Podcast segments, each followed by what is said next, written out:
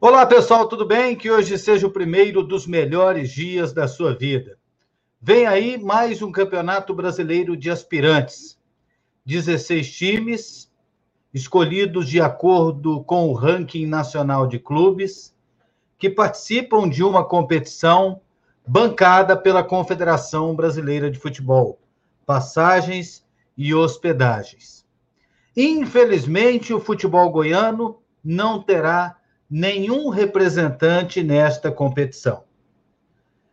A CBF consultou os 35 melhores times do ranking para saber desses 35 se teria 16 interessados em participar da competição. O Vila Nova, que é o 34º colocado, foi consultado e disse: "OK, eu quero participar" mas entre os 33 que estão na frente, apareceram 16 interessados em participar da competição. Embora o Vila Nova tenha feito uma competição com uma participação de destaque em 2020, no campeonato que terminou agora em janeiro de 2021, sendo vice-campeã, decidindo o título contra a equipe do Ceará, inclusive vencendo o primeiro jogo e perdendo o segundo jogo, para mim, por erros de arbitragem. Embora com essa participação destacada, o time não tinha vaga garantida. E o Vila Nova queria participar. Já tinha se manifestado antes mesmo da CBF perguntar se os, se os 35 primeiros colocados do ranking tinham interesse. Vila Nova queria participar.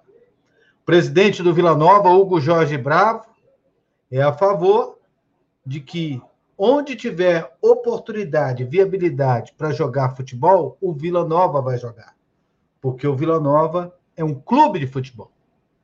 O produto do Vila Nova é o futebol. Então, o futebol precisa estar exposto e o Vila Nova, infelizmente, não vai participar porque não teve a vaga.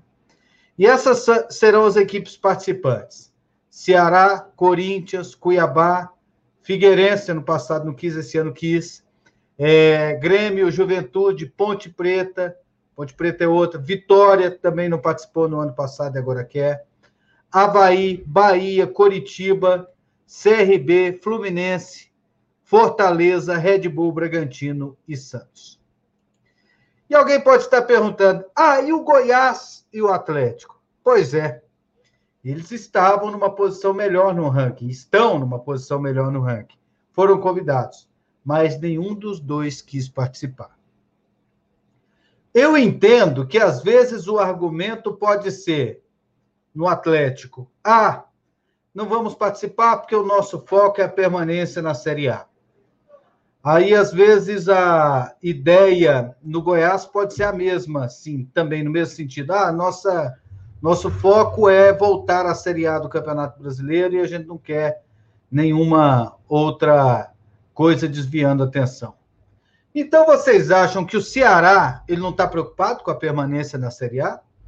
O Figueirense não está preocupado em retornar para a Série B do Campeonato Brasileiro, já caiu para C? O Juventude, que subiu agora para a Série A, ele não está preocupado com a permanência? A Ponte Preta não quer subir para a Série A? O Vitória não quer subir para a Série A?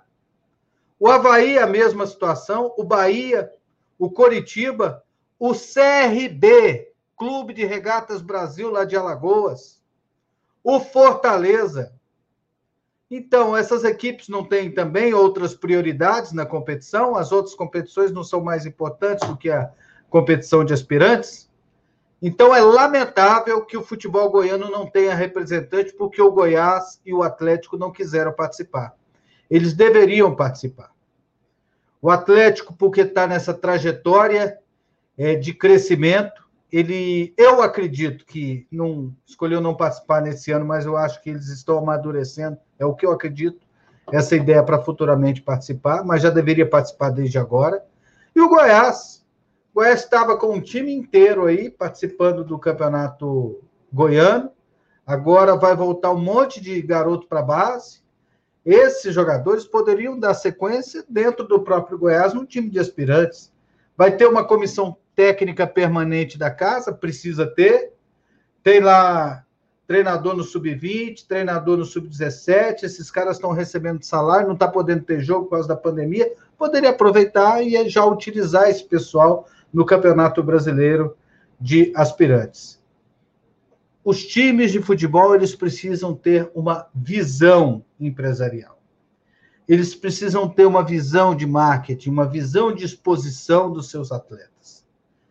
Então, o Vila Nova, ao participar do Campeonato Brasileiro de Aspirantes do ano passado, o campeonato que eu repito terminou esse ano, ele colocou os seus jogadores na vitrine, ele deu ritmo aos seus jogadores e corre o agradável risco de negociar atletas que podem até mudar a história do clube, dependendo do investimento que for feito.